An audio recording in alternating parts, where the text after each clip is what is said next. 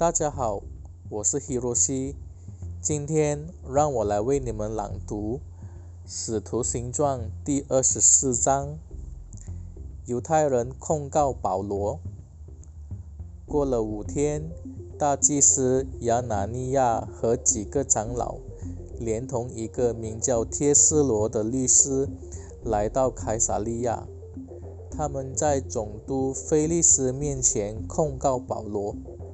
保罗被传出庭，帖斯罗控告他说：“菲利斯大人，由于你贤明的治理，我们得以享受长期的太平，国中的漏政获得改革。对于你的德政，我们随时随地感戴无已。”我不敢过分烦扰你，只求你垂听我们简短的控诉。我们看清楚了，这个人是危险人物，他在全世界犹太人当中制造乱世，又是拿撒勒教派的一个头目，连圣殿也要亵渎，我们就把他捉住。你审问这个人。就会明白我们所控告他的一切事由。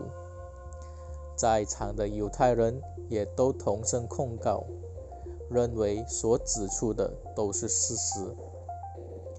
第十节，保罗为自己辩护。这时候，总督说保罗示意要他说话，保罗就说。我知道你们在本国执掌法政多年，因此我乐意在你们面前为自己辩护。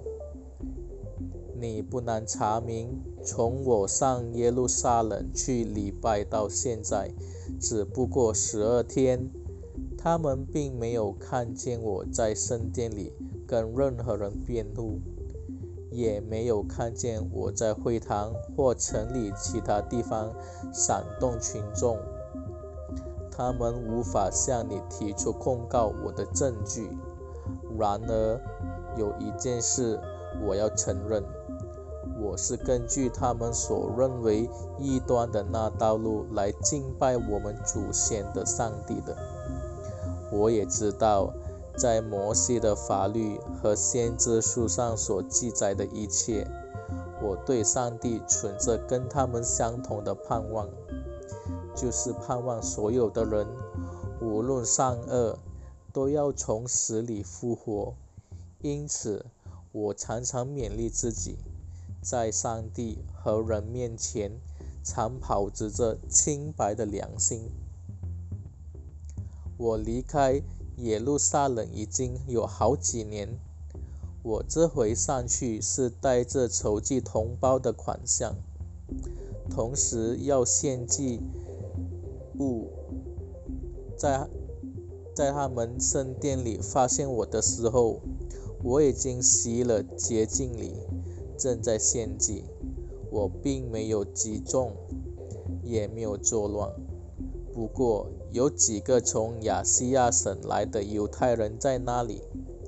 那些人若有控告我的事，应该到你面前控诉；要不然，就让这些在场的人指出，当我在议会申诉的时候有什么犯罪的行为。我站在他们面前，只高声说过一句话，那就是。今天我受你们审判，无非是为了相信死人复活的道理。菲利斯对这道路也有相当的认识，于是停止了听讼，对他们说：“且等指挥官吕西亚来到，我就为你们判决。”他命令那军官看守保罗，宽待他。准许众友供应他日常的需要。第二十四节，保罗在菲利斯和土希拉面前。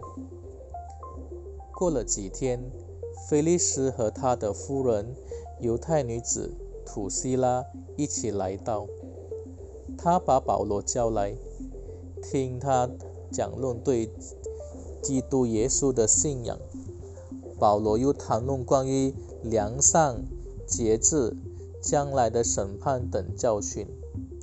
菲利斯觉得很恐惧，对保罗说：“你现在去吧，等我有空再叫你来。”他又盼望保罗送钱给他，所以常常叫他来跟他谈论。过了两年，我求菲斯都。替代了菲利斯出任总督。菲利斯为了要讨好犹太人，仍旧把保罗留在监狱里。好了，今天就到到此为止，谢谢你们的收听，祝你们有一个快乐的早上，阿门。